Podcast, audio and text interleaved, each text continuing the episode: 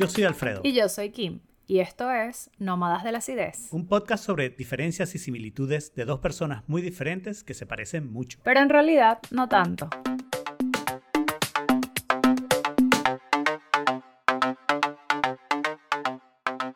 Bienvenidos a um, un nuevo episodio bono de Nómadas de la Acidez. En este caso estamos hablando de ética del futuro. Eso también sería un buen bono gubernamental. Wow, no creo. Sería tan difícil de vender. Bueno. O sea, sería bueno que lo hicieran, sería bueno que pudieran dar un bono de manera que la gente tuviera más ética de cualquier cosa, no tiene que ser el futuro, de cualquier cosa que pudieran hacer, eso sería bueno, ¿no? O sea, igual, igual un bono como ese es como, ok, ¿cuál es el, ¿cómo medimos el KPI de esto?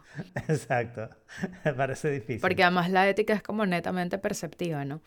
Sí, Totalmente. ¿Cuál fue la pregunta ganadora? La pregunta ganadora es si mm, debemos poder editar los genes de los hijos. Si los padres deberían poder editar, editar, no evitar, editar los genes de sus hijos. ¿Quieres empezar tú o empiezo yo? A mí me parece que sí. O sea, lo que pasa es que ahí, ahí es donde entra como el tema de la ética, pero mm. yo creo que si les puedes evitar, no sé, o sea, y aquí, ojo, también como que no, no deberíamos editar genes por banalidades. O sea, no es como, ay, es que yo quiero que el cromosoma de los ojos azules no sea, no sea el gen recesivo. O sea, quitemos, el, eh, quitemos la, la, carga genética de los ojos no tan, no tan claro. Como que eso no tiene sentido. Pero, o sea, no sé, si tú tienes predisposición a condiciones genéticas, eh, no sé, obesidad, cáncer, em, ciertas cosas, yo creo que sí, sí, sí deberíamos poder editar eso porque al final yo sí siento que es un poco más ético ahorrarle el sufrimiento a otro humano, ¿no? Hmm. incluso está la línea delgada de si el aborto es ético, ¿no? Pero fíjate que esta es mi respuesta, es esas respuestas que yo creo que yo tomo estas posiciones en las que logro que todo el mundo me odie y, el aborto está incluido en esa, ¿no? Porque este es el tipo de cosas en el que yo veo como que hay dos partes, ¿no? Hay una parte que es el concepto ético y moral y hay otra parte que es si eso debe estar incluido en las leyes, ¿no? Claro.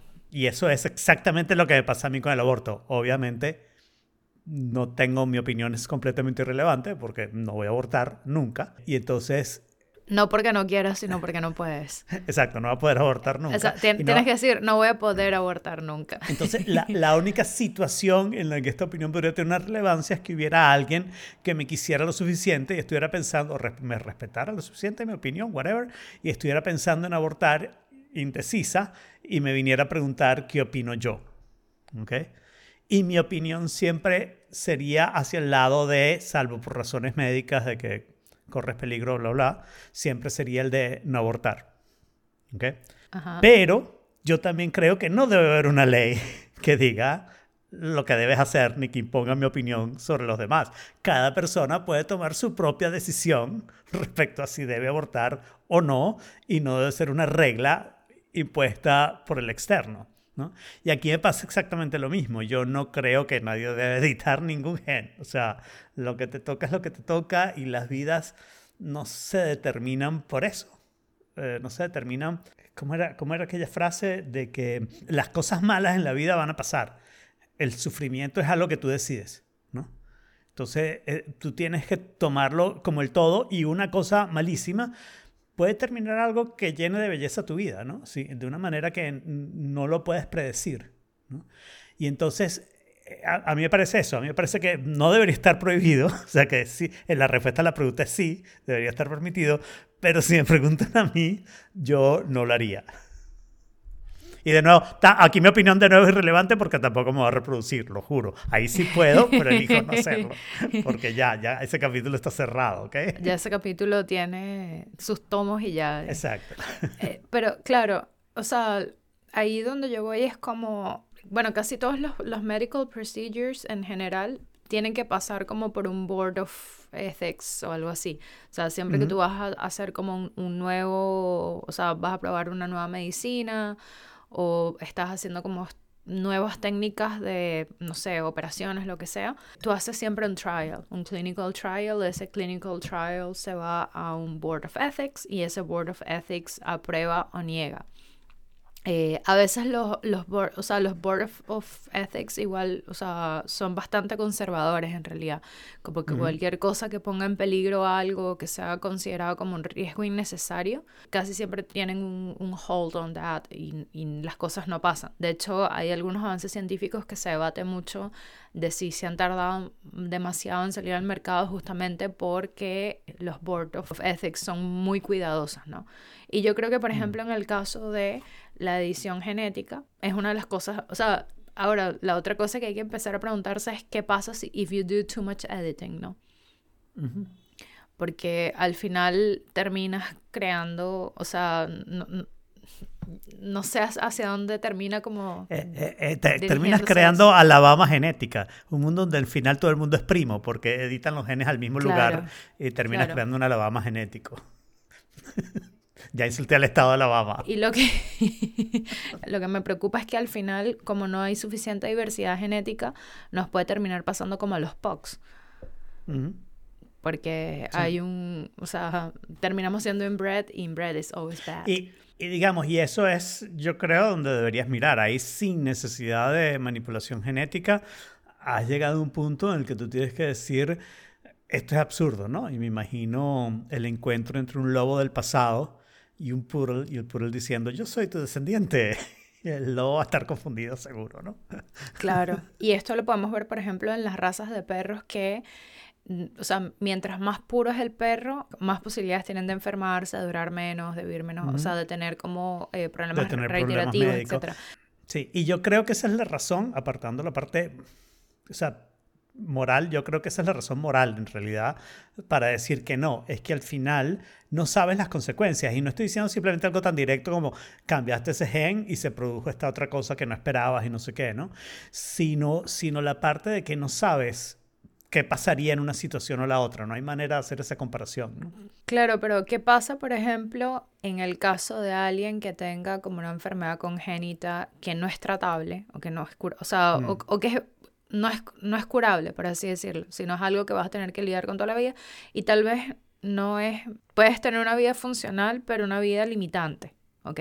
Pero eh, el problema es que yo creo que hay un error de consideración, pero perdón, no te dejé terminar. No, no, no, o sea, pero, pero esa es justamente esa es la pregunta que te quiero hacer, o sea, esa, esa, es la pregunta que te quiero hacer, ¿qué pasa con una persona así? Que diga, o sea, yo, no, yo quiero tener hijos, pero no quiero que mi hijo pase por exactamente lo mismo. Claro, y, y, entonces ahí mi pregunta es, ¿qué pasa si tu hijo es Stephen Hawking y tú decides curarle la enfermedad? No sé si la de Hawking era genética, pero supongamos que sí para esta discusión, ¿ok? Y tú le curas la enfermedad y perdemos el mejor físico de los últimos tiempos, ¿ok? Porque el tipo con su enfermedad curada se dedicó, qué sé yo, a lanzar jabalina. Y no digo que esté mal lanzar jabalina. Lo que digo es que esa comparación entre las dos vidas a futuro, a pasado la podemos hacer, fine, y podemos tomar una decisión de cuál de las dos vidas fue más loable, no sé cómo decirlo, ¿no? Pero a futuro no lo podemos hacer. Entonces, yo creo que tú no puedes decir el hecho de que tú tengas esta enfermedad va a hacer tu vida peor eh, en, en, ninguno de los sentidos que podría ser peor, porque además allá hay muchas dimensiones y estás escogiendo por otra persona, ¿no? Claro, pero, o sea, a ver, ¿y qué pasa si tu hijo igual hubiera sido Stephen Hawking y hubiera sido Stephen Hawking pero sano? Y no se hubiera muerto so Pero no lo sabes. Pero no lo sabes, ¿no? y, y, ese es el problema, que estás tomando la decisión y al final la estás tomando por una razón que yo creo que es incomprensión. Yo creo que es que no entiendes eh, la naturaleza humana. La naturaleza humana tiene todas esas cosas, tiene o sea, lo bueno y lo malo, y tratar de escogerlo y tratar de seleccionarlo, yo no creo que sea una buena idea. Ah, y, e insisto, como digo, me peleo con todo el mundo. Tampoco estoy de acuerdo con los que dicen debe haber una ley que prohíba esto y no sé qué. O sea que estoy justo en el medio como para que todo el mundo me odie. Yo, honestamente, entré al, al episodio, creo que clara, y ahora me estoy yendo y ahora me estoy yendo confundida.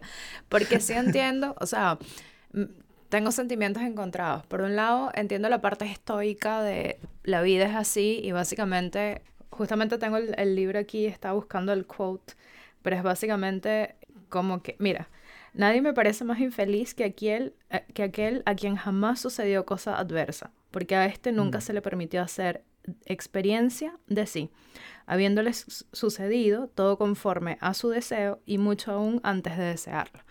Y como que lo que Seneca propone es que básicamente la única forma de que tú sepas si eres una persona virtuosa en la vida y si eres digno es que, o sea, uno, uno se mide, o sea, al, al, capitán se le, se le mide en la batalla y el soldado, o sea, perdón, al, al, capitán en la tormenta y al soldado en la batalla. Lo siento. Okay. Eso, eso, es lo que pasa cuando uno trata de parecer inteligente y culto. El tema es que, o sea, sí entiendo esa parte y sí entiendo cómo las dificultades te forman un cierto carácter, pero aún así hay como un subtexto o como una vocecita en mi mente que me dice, eso es tan católico, judío, cristiano. sí, y yo no estoy tan seguro como Seneca de decir, ah, esto te va a hacer mejor y no sé qué. No, de repente tiene una vida de mierda y no sé qué. Lo que digo es que esas son las cosas que pasan y y, no sé, y aquí de repente sí estoy un poquito griego, pero más en el sentido de tragedia, ¿no? Que si tratas de evitar tu destino, te vas a encontrar con tu destino de todas maneras, ¿no? Tragedia, cuando digo tragedia, quiero decir de tragedia griega, ¿no? De, claro. las obras de teatro. Sí, es que esa, eh, pero... Que tampoco lo creo. Lo, que estaba tratando de decir era que igual a veces me parece que, o sea, es muy romántica, eh, o sea, tenemos una idea muy, muy, muy romantizada de lo que es el sufrimiento. Entonces mm. es así como, o sea, yo me inclino más a que probablemente Stephen Hawking hubiera sido Stephen Hawking, pero sano, que, que es que su enfermedad lo hizo ponerse a esa... Entonces, por ende, yo sí digo como, o sea, obviamente con un grano de sal y con mucho cuidado sobre qué es lo que estamos editando, pero why mm. not? Yo creo que sí lo haría. yo estoy seguro que yo no lo haría, o sea, eh, estaría en Bueno, pero, es que tú tienes buenos genes, es que tú tienes buenos genes, no, no es justo. No crea, no crea, o sea, yo podría decir que, que, que mis hijos fueran altos, aunque Artie es alta, pero nena no. Artie es alta porque sacó los genes de la, de la mamá, que es la familia más alta, obviamente. Claro, pero, o sea, pero igual salió bien la cuestión. claro, y ese, pero mi asunto principal es ese. Pero, pero eso es lo que te digo. Pero, o sea, a ver, la altura, no, pero la altura no es un gen que yo considero que debería ser editable. O sea, no sé si me explico, ah. como que hay que irse a los extremos. Te explicas, pero para mí ese es justamente el problema, que cuando editamos los genes estamos tratando de definir qué es bueno y qué es malo. Mm. Y tú dijiste algo al principio que me gustaría recordarlo exactamente, no lo voy a recordar exactamente, pero la idea va más o menos como eso, la ética es una cosa como muy perceptiva, muy perceptiva, muy perceptiva. Y para mí eso quiere decir eso, que lo bueno y lo malo es algo muy perceptivo, tiene muchas componentes culturales, tiene muchas cosas que no me parecen tan fáciles. Entonces, bueno, yo creo que todo está ahí, ¿no? La altura es igual al, al síndrome de Down de una manera u otra. Mm, sí, bueno, y, y eso, por ejemplo, es algo que yo porque, eh, y, y, aquí va lo otro, o sea, no es lo mismo tener síndrome de Down en un país desarrollado que un país no desarrollado, por de ejemplo. Acuerdo. Entonces, ahí es donde a mí igual, como que me pienso, como te dije, llegué, pensé que llegué claro y me voy confundida. Así que este, aquí se cierra el episodio. Si tienen opiniones, dudas, comentarios. Nunca dijimos que íbamos a aclarar, solo dijimos que íbamos a contestar la pregunta. Exacto, y, y, esta fue la contestación. Así que eh, si quieren añadir esta conversación o continuarla, eh, ayudarme a aclararme, eh, recuerden que siempre tenemos el canal de Telegram donde tenemos abiertas las discusiones y nos pueden visitar ahí. Salimos cada dos semanas. Pueden suscribirse en su aplicación favorita, los links están en nómadasácidos.com y mantenerse en contacto con nosotros a través de nuestra cuenta de Instagram, Nómadas Ácidos. No sean tan básicos.